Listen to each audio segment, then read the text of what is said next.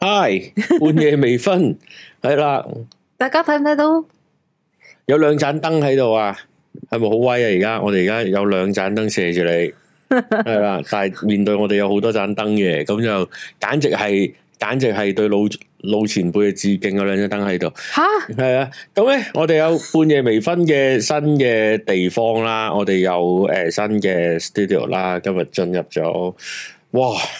我第一眼都見到嚇死我呢度，係啊係啊，好哇，好驚啊喜我見喎、到特登唔講嘢，入到嚟之後就哦唔 keep 係啊住我我係咪咩我咪講，哇，好大喎、跟住咩？係啊，你唔覺得呢度好大咩？ 我覺得， 黐線咪係咯，但我聽唔到你講呢句。有啊，我見你一開特登哇好好刻大意啊唔講咁唔樣。係啊，哇，我聽唔好到大啊，咁樣咁啊，誒，哇，你有得嚟睇就好啦。如果你哋咁樣，不過你就誒遲啲啦。我哋有有嘅 studio 有嘅 warming 就會嚟嚟呢度誒玩一晚啦，咁樣咁就我哋嚟咗新 studio 啦。咁就同埋另一個話就係、誒，應該都花咗好多時間去整啦，同埋花咗好多錢去搞啦呢度咁樣。係啊，你有可唔可以分享下你嘅第一身嘅感想啊？咁所以咁想就係、你講邊方面啊？我唔知啊，等佢哋羨慕下啊嘛，等佢啲忙啊、唔得閒嚟啊、嚟唔到啊嗰啲朋友羨慕下。哇，原來呢度咁靚即係呢度㗎！有女， 你有冇？你有冇？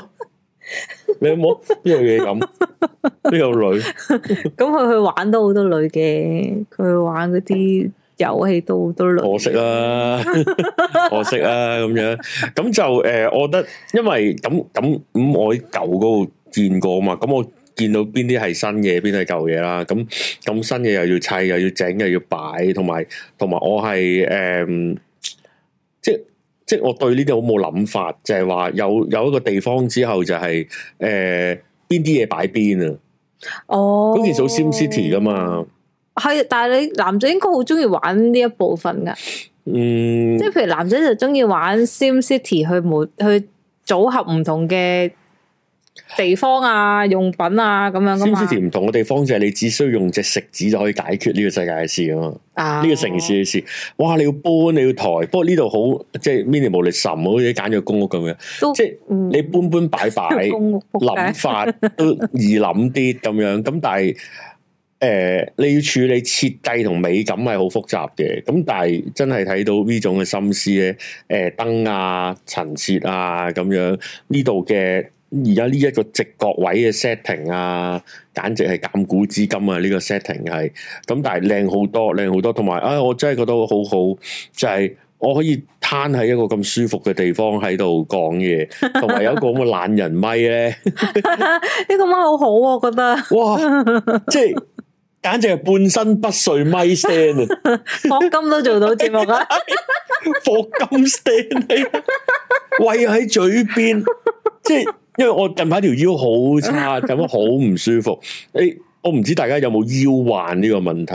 我近排个腰患严重到咧，就系、其实我几乎即系我差唔多见到任何人，我都同佢讲：喂，不如我趴喺度啊，你踩上嚟啊！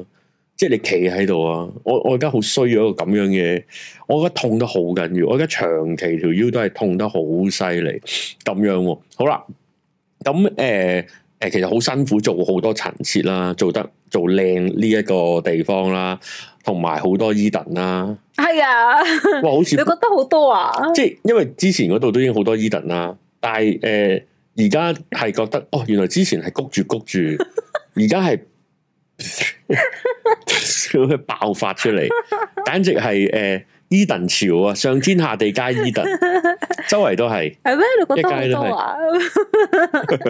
系啊，系啊，咁样咁啊，陳設好靚啦。咁你睇埋放空洞嗰集，你就會見到另一邊牆嘅嘅陳設啦，好诶颜色又好好啦，诶、擺出，咦咦咦，呢、個架係我屋企嗰個咯，邊個架係你屋企嗰個啊？喇叭嗰個架啊哦，係啊，係啊，係啊，係啊，係咩，exactly 一樣？exactly 啊。啊！呢、個呢、個，哎呀，呢、個好好噶，呢、個我而家先見到，俾好人影，俾人影下相啊，咁樣咯。好啊！呢、個我好中意呢個架啊，我屋企係啊。係啊，我呢個夠好，同埋誒誒係咯，配搭陳設好好啦，又有啊，你你知唔知點解搬嚟呢度啊？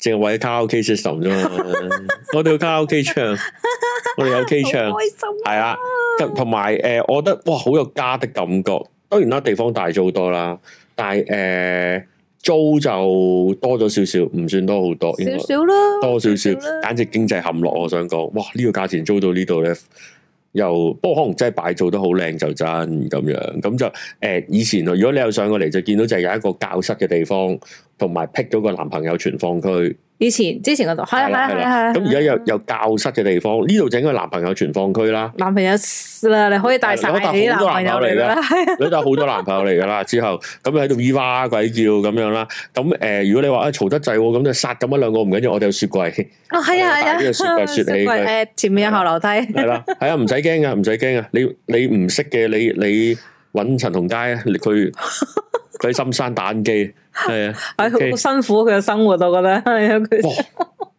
好冇人生目標啊，陰公咁樣，啊仲喺度黐線啲廣告成日打打電話嚟問咩有冇退休嘅人生理財計 劃，系啊，我我諗哋今住日有個聽眾話有我想走轉台灣誒乜 Panda 揾佢嘛，揾佢咩啊？唔知啊，可能揾佢做代言人，唔知啊係咩我見喺 Discord 講嘅，我吸今日收個資 Panda 訊都有揾我係啊啊，，有 coupon 送喎，咁好打俾你有 coupon 啊，唔係啊，咪又係嗰個 app 咯我。又係 嗰啲，頂佢個肺， 係啦，跟住又有個誒誒、呃呃做片區啦、studio 區啦，有個書台區，好靚，我好中意個 keyboard 啦，我又中意。哦，我今日先聽，我今日你開我先知，原來 Mac 呢部 Mac 呢部叫 iMac 啊嘛， 係係係係，呢部呢部 iMac，哇，嗰、個喇叭好好聲喎，哦，頭先學播歌，哇，嗰、個喇叭好好，我喺度賣廣告，嗰個好似係播咗 AirPod 噶，唔係 HomePod 噶，呢唔係，我冇話，好似冇你咯個胸部喺邊啊？ ，HomePod 喺嗰度咯，喺個唱 K K 隔離，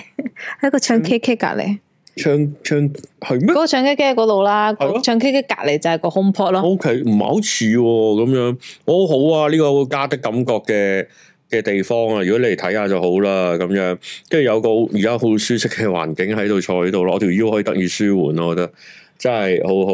咁就係一個非常之美麗嘅地方。咁你哋誒、呃要多多支持啦，你哋可我哋以仲。有個黑膠區㗎，你可唔可以表揚埋個黑膠區？我覺得好有品味。黑膠區咧，頭先我唔記得同你講，哦就係咧，我見咧，誒誒誒呢一個牌子啦，即係呢個牌子啦，即係呢個牌子啦，誒、啊，係有一個同唔知邊個樂隊 crossover 出咗一系列嘅家私啊，佢有個誒、擺黑膠嘅盒咧，好靚嘅，哦係啊，係我得閒揾下。呢我個覺得呢個都幾好。呢個我都有，呢個因我為都咧，如有，果係一個框仔咧，之前嗰個就逼住逼住晒啲好似黑膠 Eden 啊相咁樣，， 係啊，谷住谷住 咁。捉住但係而家呢個就透氣咯，咁就大家都去透舒氣舒服服咁啲樣黑膠掉 去，即係唔會接住啊，因為我之前好驚會接接巢咗嗰啲碟啊，哦因為你知黑膠係一個好特別嘅產品嚟啊嘛，即係佢除咗碟，其實佢嗰、個都嗰、個真係 album art，個 album art 係真係一個係啊 art 嚟噶嘛我，之前我有少少谷住就算搵俾你睇谷住，而家就 OK，又可以釋放晒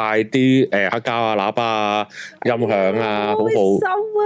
個地板係本身有地嘅嘛，板本身有真係嘅，正，真係正，真係做得好。超呢度 lucky 租到呢度，真係係啊超 lucky。黑膠嚟講，有冇買 Little Airport 知知名網紅水哥問你？哦，水果水果冇冇冇，我淨係買咗 Serenity 同埋林家謙。啊，買唔到林家謙啊，頂咁樣。系啊，我呢度有啊，租俾你聽廿廿蚊一次咁樣。哇！冇冇冇我想攞翻去揼 帶，就係咁啦，就係咁啦。呢個一個好好嘅地方。咁如果即係咁，始終都有一定嘅支出啦。咁如果你支持咧，你哋可以 subscribe 我哋做會員啦，你可以直接誒十萬十萬蚊咁樣打上啦。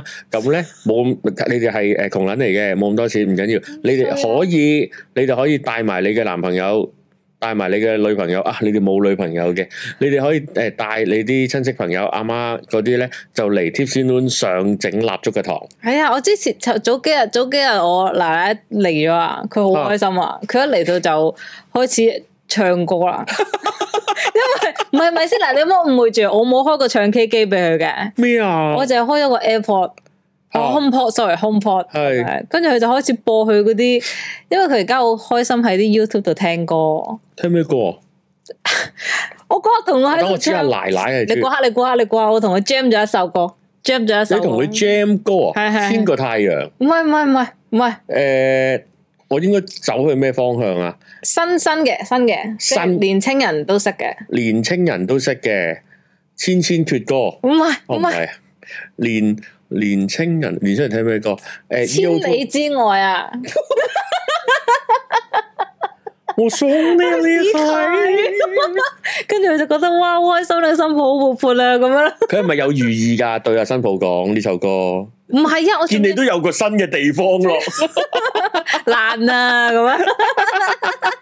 冇啊，跟住佢佢點咗掛兩住首我歌，仔佢點咗《千里之外》，同埋另一首咧就係、明芥天蘭會明天會 更好，明天會更好。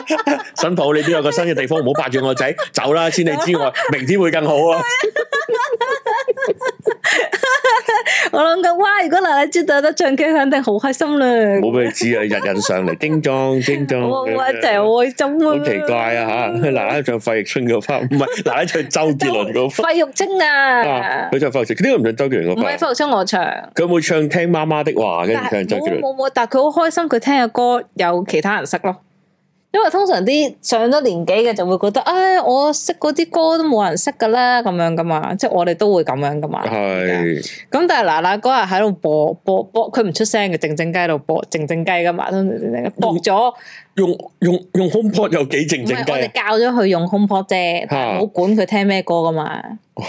點管點管啊？係啊唔管嘅。跟住佢靜靜雞喺度播咯，跟住我，哎誒我估下，我估下你聽緊咩先，我估下你聽緊咩先。哦呢啊，超級無敵估歌仔！咁，跟住佢就好開心咯，即係哎覺呀，得你識費玉係清啊有啊！共鳴啊，跟住你就咁樣開，喂，我開費玉清啲 YouTube 片俾你睇有有啊！佢有講，佢全都面有。開黃腔嗰係啲啊啊！係啊，佢話哎呀，我唔係我有講，我懶係識咁樣啊 嘛，我話哎係啦，費玉清費玉清青靚白淨，有時都會講下鹹濕笑 咩有話 事啊？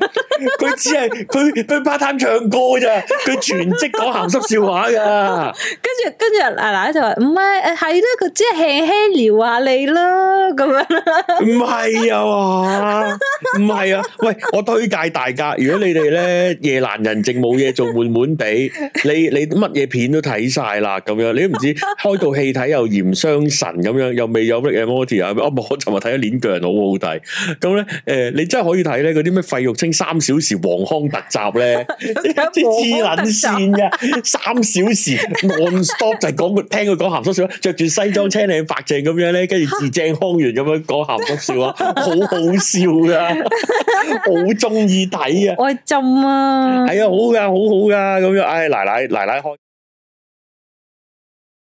會點？ sorry 撳錯掣，唔好意思，奶奶開心就得啦。奶奶漆黑一片啊！奶奶，而家奶奶，眼前一黑啊！哎呀，開心啊，係啊，喂，鏈腳人好好睇，亂講啊，鏈腳人好，你哋唔好睇啦，好血腥嘅，我哋先咪唔講啲親情嘢。係啊。邊聽佢嘅？哇，唔係啊，鏈腳人係係一個人同動物之間嘅親情親情嘅，哇，好好感動，我睇幾分鐘已經感動到，哇，我要養只咁嘅狗喎，我已經覺得要，好啦，anyway 啦，好啦，誒、我我話呢度真係一個好地方，因為咧最初咧，誒、誒、我好擔心搬 studio 係係一闊三大，即係即係。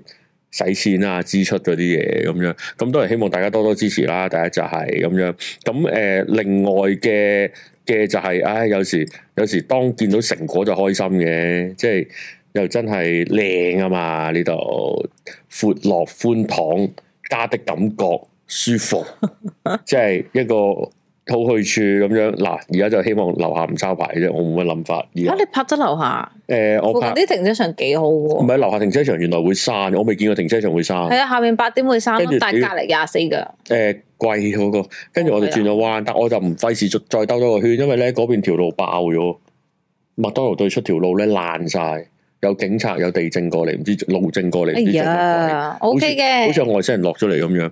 好啦，就係、就係、咁啦，咁樣咁咧就搬搬 studio 咁樣，咁就誒、呃想講咩咧？咁我今日借機就講搬屋，咁我就相信咧呢。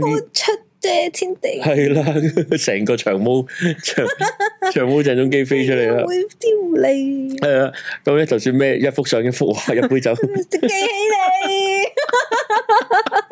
唉，播歌 不過我聽哋到唔直知接點做音算樂啊擂台啦，做咩節目噶？會噶啦，會噶，我哋遲啲播歌噶 啦，我哋遲啲播歌唱費玉清啊，係啦，講晒嗰啲鹹濕笑話，講通 宵。誒誒，咁啊講搬，今日講搬屋，今日講搬屋，咁我哋不如都問下現實嘅狀況，就係呢種咧，就係呢度搬 studio 辛唔辛苦？啊其實咧，比我想象中冇咁辛苦。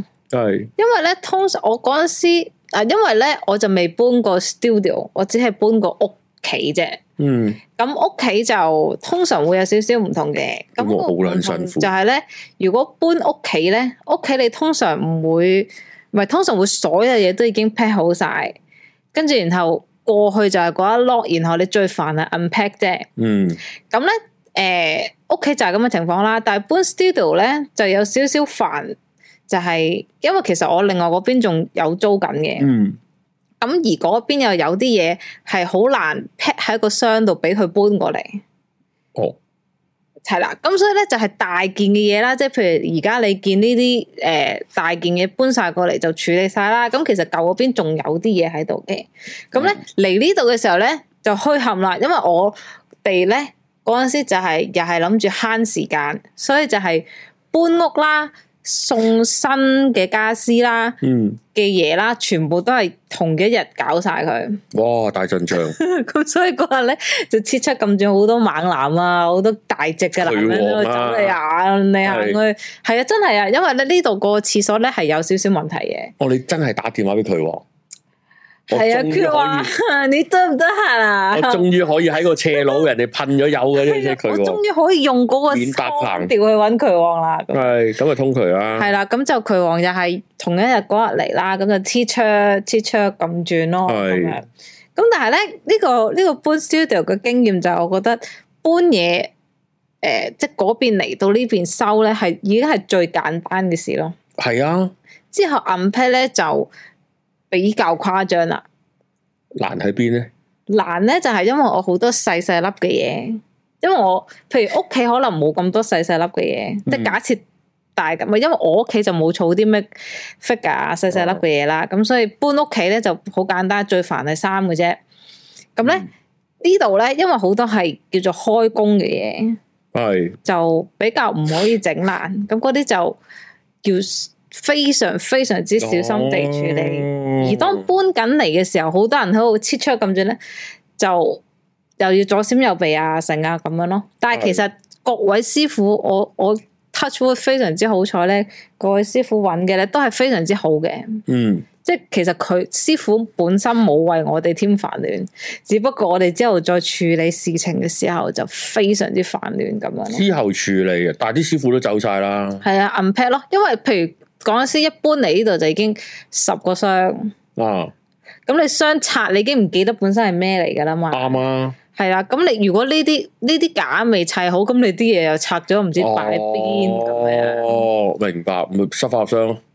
收翻入箱，係啊係啊，咁所以咪嗰度又要等啊，大家又要走啊，啲時間咧，啲但係你一位日搞掂喎，如果咁講我唔係有得搞咗成個禮拜嗯喎， ，OK，一個禮拜啊，好辛苦噶，好辛苦噶，咁樣好啦。但係如果俾你揀多次，你係咪都係一日咁樣嚟晒？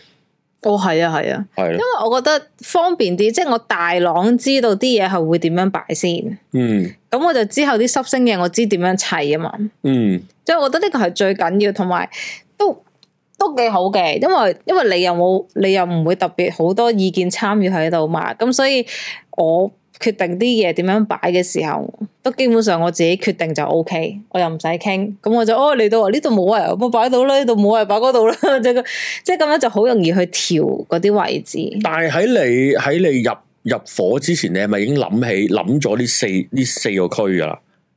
即係呢個區 studio 區啦，翻誒讀書區啦，黑膠區同埋剪即即後製區咁工作樣。區區域係諗好咗哦嘅。哦哦，咁都 OK，係啊即係唔係嚟到兜擺咁樣。嗯，因為業因為我哋轉租嘅時候，業主都好好嘅，即係免即係租咗之後，佢都俾我哋入嚟望下，哦哦咁哦啊，到時哦到時已經度咯，咁就已經諗好咗啦。咁係本身咧第一樣第一樣最緊要嘅 就諗咗嗰個英援牆， 邊個位係最適合喺英援牆？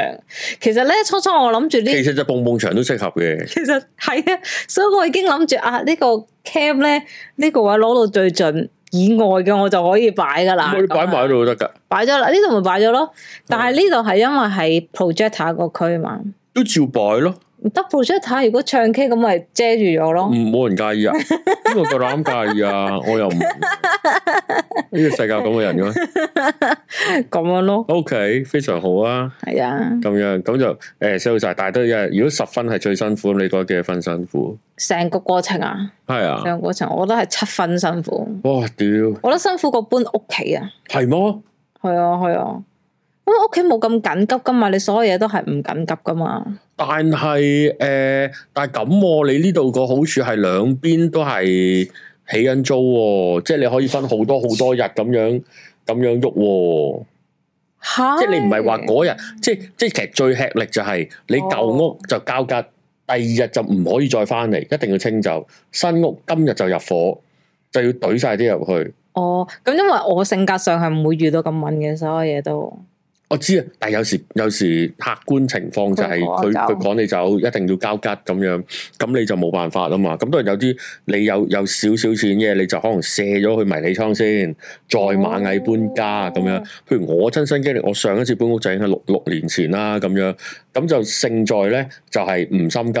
即係唔係話一起咗租就要搬入去住，咁咧就分 分佢幾個禮拜，慢慢車啲嘢過去，嗯完全冇 call 車，自己架車。自己喺度車添啊，係啊，因為誒誒、呃家私都冇乜，家私都冇乜，用翻舊家私，有啲嘢先之後先慢慢再添。主要就係衫，主要就係衫同少少雜物拎過嚟就算啦。衫好咁樣誇張，誒、呃我冇乜，我大部分啲衫喺我媽屋企。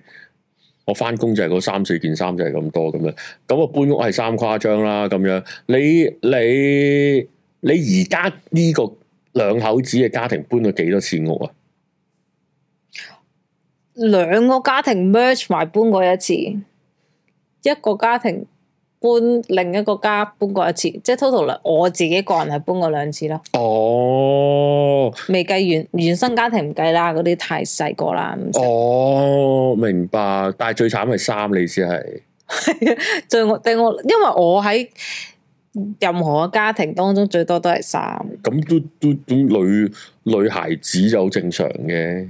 係啊，係咯咁所以我就搬屋企就容易，唔係同埋搬屋企係緊湊啲嘅，我會覺得，因為你真係啊係係啊嗰下住同住嘅因為啲分嘢要別用噶嘛係，啊，同埋你又要夾，要比較多更加夾時辰嘅。因為我之前搬咧就係、呃差唔多 within 新年農曆新年嘅時候，係咁你就要趕佢喺新年嘅時候，你已經住咗入去，住咗入去嗰一下，你就要緊急啲咯，即係你要生活壓步，嗯嗰、個就係會緊緊急啲咯。係。哇，公主話最勁係十二個月裏邊搬三次屋，哇仲要出入離島， 即係你話平洲搬去梅窩咁樣， 再去長洲， 再去中環，都近啦。但係如果你搬咁密咧，你應該都冇乜嘢要執噶啦，已經。已經唔問 pair 啦嘛，決即定係唔係同埋唔多嘢啊！我諗你唔會成張雲石茶幾搬噶啦，再係啊即係如係啊，果仲搬嗰、個嗰、個發泡膠仲喺度噶，嗰、個牆嗰、個台角嗰個發泡膠冇喐過噶，照計係我咧搬好多次屋嘅細個。哦係誒、啊，等我諗下先。如果我應該由初中搬屋到大學嗰段時間，唔係初中，小學，小學四年班到大學中間呢十幾年係每兩年就搬一次。我即係一元租約就搬一次啊租約啦，誒、賣樓啦，誒、就譬譬如賣樓一個市好咪賣咯，跟住就誒、可能係再買樓咯，跟住租地方咯，跟住又又經歷，因為譬如我細佬誒大啦咁樣個身形，咁啊即係年紀，咁又咁又要多間房啊，咁又搬咯，跟住租租地方住，跟住咧我我聽我媽最誇張咧就係、即係已經講緊廿幾年前噶咯喎。佢話：誒、下年加一萬蚊租啊，咁樣，哇咁一萬蚊租啊，即係等於叫你走，等於 等於唱費玉清噶啦，已經我係覺得好誇張喎，係啊！但係佢唔係講你走，佢真係加一萬蚊租，係咩年代嗰陣時咁九誇幾張，年真係㗎黐撚線啊！係啊係啊哇，但係嗰度好好住，我想講嗰度。嗰陣兩年半前，我搬到咧，嗰陣我十十歲、八歲、十幾歲咧，我都唔係多參與嘅，我淨係負責執自己房啲嘢嘅啫係。咯係咯，十但係其實你都滿載經驗，哦，原來搬屋係一件咁嘅事嚟嘅，其實我唔又細個又真係冇經驗喎，係啊，唔冇印象啊，搬唔知㗎冇經驗冇印唔象。搬唔知，其實搬屋係一回誒乜嘢事啊？幫人搬又唔同喎，幫人搬落力啲嘅喎，自己搬好冇動力嘅喎， 即係你會拖延嘅喎。哇！真係擺啊，真係收落去啊真係啊，擺入幫自己搬咧，最最濕性咧就係第一下，嗰下劈箱嗰一下，係第一但係箱，嗰日咯，但係第二日你就唉唔唔想好借㗎啦你剩翻好少嘢啫嘛。係啊係啊，你大家你大家間屋又細，咁你擺埋一箱箱唔知點，但係其實係一個好巧妙嘅藝術嚟㗎。你點樣搬到你最尾住嗰日，你都仲生活到，到你搬嗰刻，你就可以最尾 pack 埋啲嘢走。嗯跟住去到 unpack 啲嘢，又可以 unpack 幾箱嘢，就夠你生活到第一日新屋。啊然後嗰個禮拜就拆拆拆擺擺擺拆拆擺擺咁樣。誒、誒、搬過兩次到啦，我媽咁就好熟練啊啦開始。因為咧原來咧即係搬翻先知，誒、誒、搬屋公司咪俾紙箱你嘅。嗯其實咧，誒、我唔知大家有冇即係多唔多搬屋經驗啦。可能大家唔知嘅，佢佢會問你要幾多紙箱。嗯咁你嗯咪你咪你咪亂噏咯，咁樣，唉、我呢度四百尺啊，俾五千個箱我 啦，咁嗯差唔樣，多啦，係咯，密鋪平面咁樣啦，跟住佢會問你要唔要捉籮，佢會問你要唔要攬，係啦，咁嗰啲誒，大約一個兜，一個沙律兜咁咪捉籮大啲啦，其實咁咧。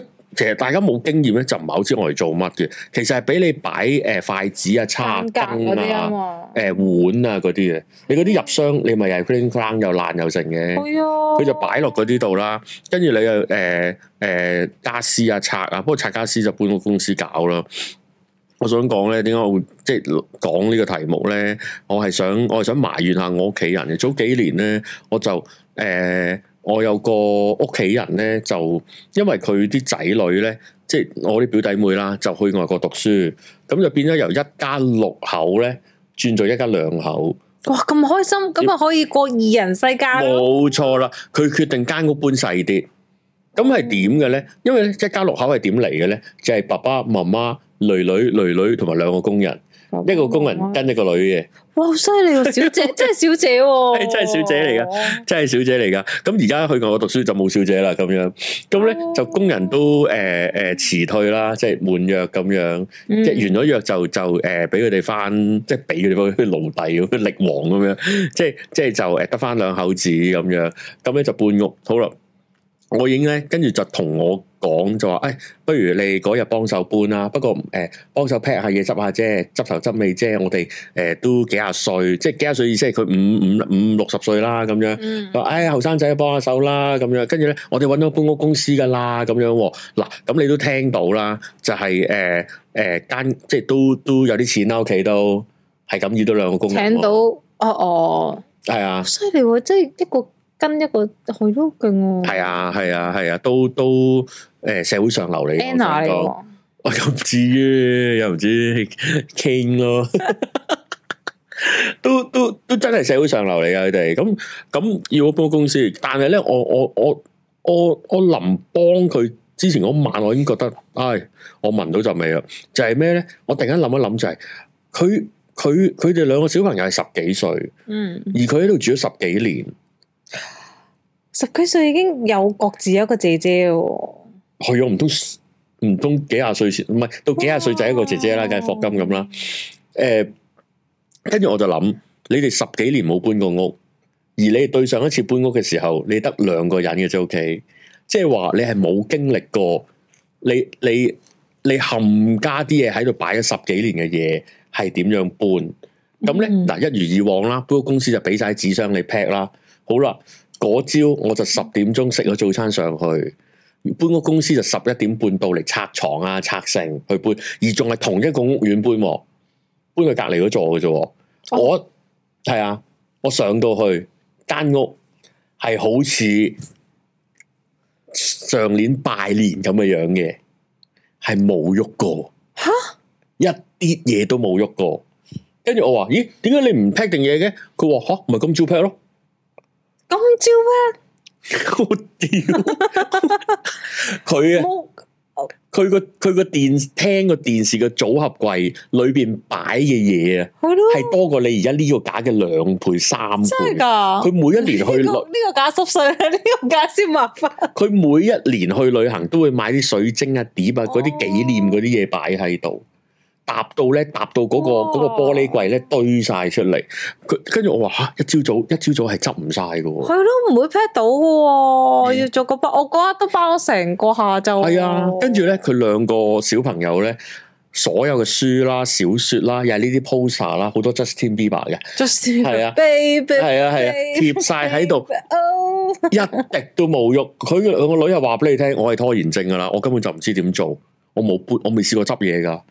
唔係，佢唔係嗰啲大小姐嗰啲啊，佢嗯我，唔但唔做。知搬屋係你點。你叫我執誒誒五日四夜去旅行，我知執乜？你叫我成間房執，俾個紙皮箱我，我都唔知點執，我都唔知邊度買手。會㗎，但係但係通常係最緊張係最即係搬屋，你會最緊張你最緊張嘅嘢㗎嘛？啊，你會先處理咗嗰啲嘢㗎嘛？即係譬如我搬嘅時候，我最緊張係呢啲㗎，你唔好喐啊！ 呢啲我自己搞。佢哋係完全唔知，佢哋一家四口係唔知搬屋係乜嘢概念，佢唔知你俾堆箱我做乜，但爸爸媽媽會，未搬過屋啊爸。爸媽媽講冇搬咩？佢最多咪就係、我我懷疑就係當年結婚結由阿女做老婆嗰陣搬過嚟，係啊係啊係啊係啊係啊，咁嗰陣搬屋冇嘢㗎，你咪將你間房或者你屋企啲帶幾個 bra 咁樣咪我明搬過嚟咯。我你明係嚟到呢間屋先至開始買嘢，誒咪跟住哇！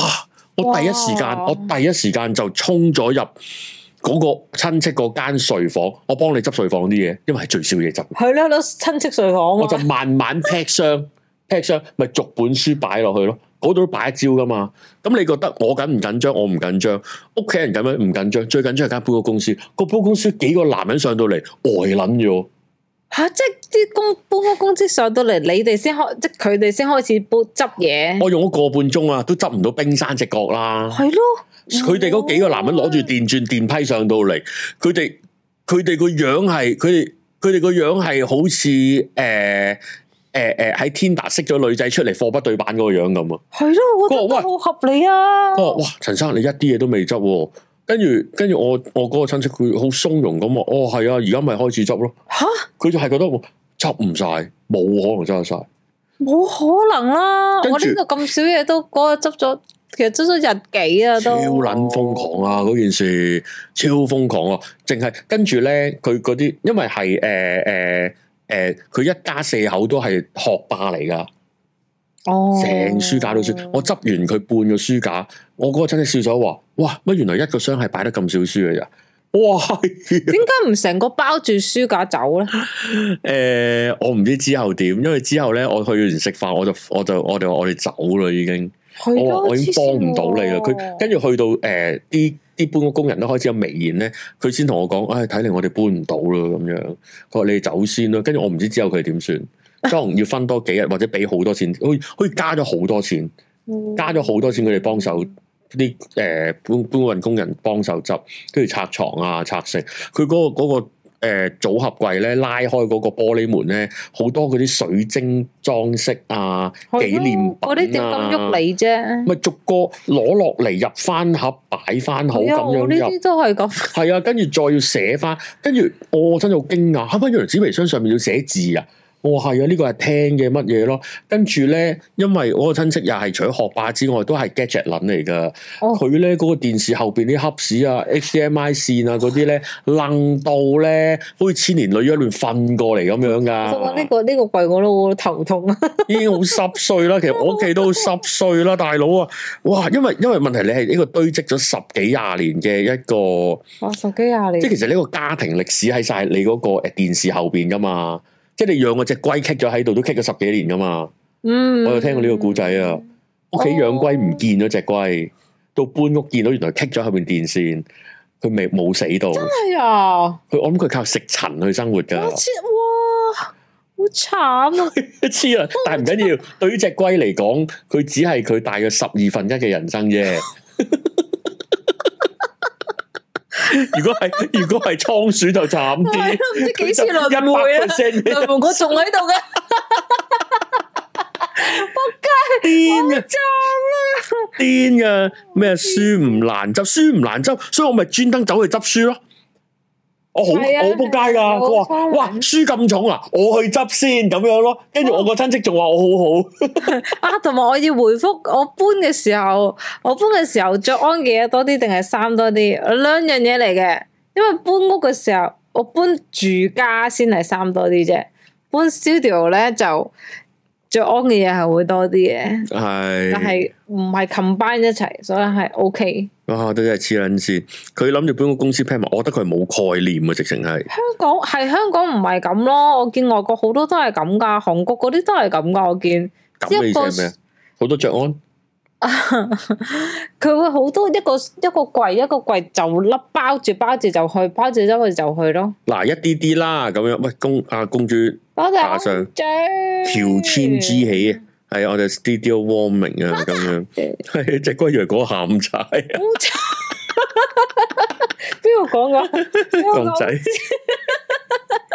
頭先誒有個有個日本聽眾都有講啊，佢話日本有幫手執埋箱服務啊嘛。係啊，日本、韓國都有啊。哦咁呢個好平咯，八 K 港紙。我有聽過嗰啲係直情咧，誒、你係唔使喐嘅，你你走啦，佢就幫你執。哦幾個鐘頭後，佢就會原裝喺翻鳩擺翻，同你即係當然佢要知道點樣擺哦啦，啲擺設啊擺翻好一塵不染咁樣入晒膠袋咁樣俾翻你。但係好似係要十萬八萬蚊嘅啦嗰啲。十萬蚊港紙啊！誒係啊係啊係啊，唔係啊！你而家搬個屋都一萬幾一一萬兩萬嘅啦，如果你搬咁啊搬得。咁啊大，佢同你執好喎，唔使你劈喎，唔使你執喎。我哋就哦咁啊，咁啊，係啊，咁樣咁所以執嘢好藝術嘅，劈嘢劈箱，跟住嗰陣我最誇張就係咩咧？就係誒誒，我又係成個櫃搬，成個櫃搬，嗰、個櫃咧係有鎖嘅，兩格嗰啲櫃，同嗰啲 office 嗰啲咧有碌碌嗰啲咧哦，有兩格佢好撚重嘅，淨係嗰個櫃都好重噶嘛。跟住咧，我擺晒書，擺晒嘢，一個鎖匙扭實佢，嗯我我就睇下工人點搬，佢一手就拎喺膊頭走咗，哦咁犀利，黐線黐線。書好重啊。嗰嚿嘢係淨係櫃都捧唔起嘅，哇跟住佢一手就揦起走嘅，佢完係全啊我哋望住佢五五官咧，睇佢睇佢會唔會變面，佢一啲嘢都冇走哇！咗一佢，步吹灰之力啊，超不勁費吹灰超之力。勁啊！咁樣我我又試過咧，因為咧同埋誒，唔、知你有冇呢、個呢、個技藝或者你嘅認知啊？就係、咧，你俾個紙皮箱你執書嘅話咧，你唔會 feel 滿晒成個紙皮箱噶，因為個工人搬唔起噶。即係如果你係書，我嗰日我嗰日同我親戚執都係咁啊。佢話點解唔 feel 滿晒成個紙皮箱？我話搬抬唔起㗎個工人，你通常就 feel 四分三或者半半滿，即係個正常嘅紙皮箱就半滿。哦，咁嗰陣咧，我就試過舐嘢，就係咧，我細個十十十零歲咧，嗰啲 cam 嗰啲書好厚嘅啫，嗰啲誒百科全書啊、字典啊嗰啲咧就塞晒落嗰紙皮箱，塞滿咗。我媽話：喂，佢搬唔到㗎。跟住我即刻攞個，因為封個箱啦啊嘛，重咁啊我樣。即刻攞 marker 上面寫棉花咯。街你好衰啊！覺 得你寫重都好啦，好衰人哋賺你好少錢嘅咋嗰度。咁你真係，因為真係賺好咁你少話錢，一斤棉花重定一斤書重啦？黐線㗎！你唔好話一斤棉花送你一斤學識重，黐線啊！ 哇哇哇！講哲學，我嗰日我嗰日搬 studio 嘅時候，我見到啲搬貨嘅師傅，我覺得哇，你哋嘅錢真係辛苦錢嚟噶。即係好慘。初初我哋仲覺得，哎呀，不如自己搬啦，不如自己搬啦，諗咗好耐。跟住我諗諗下，我決定，唉、都係唔好啦， 唔好啦，嗰幾嗰嗰嗰啲錢俾人啦，咁樣。咁但係跟住之後嚟到見到師傅搬，我覺得哇，呢啲錢真係辛苦錢嚟噶，好慘㗎，唔係誒，好辛苦啊。同埋佢，即係 你問呢班友，你平時放工會做 gym 咩？佢屌撚死你！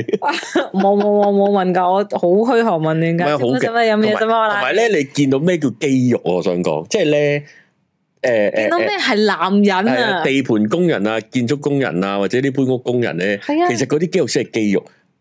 即係誒、你去你去做 gym 啊、跑步啊、誒、做嗰啲咩街頭健身嗰啲肌肉咧，我想講係我，真係美型當你肌肉係啊，當你咁樣比較完之後咧，你就覺得你個身肌肉係乸型嚟嘅，我咁又冇，但係佢真係搬貨嗰啲真係好超勁，好我想犀講利，佢係冇身佢嚟 都冇㗎，冇㗎冇佢㗎，唔冇唔係噶，嗰啲做 做即即係冇底位啦，即係大家唔同啫。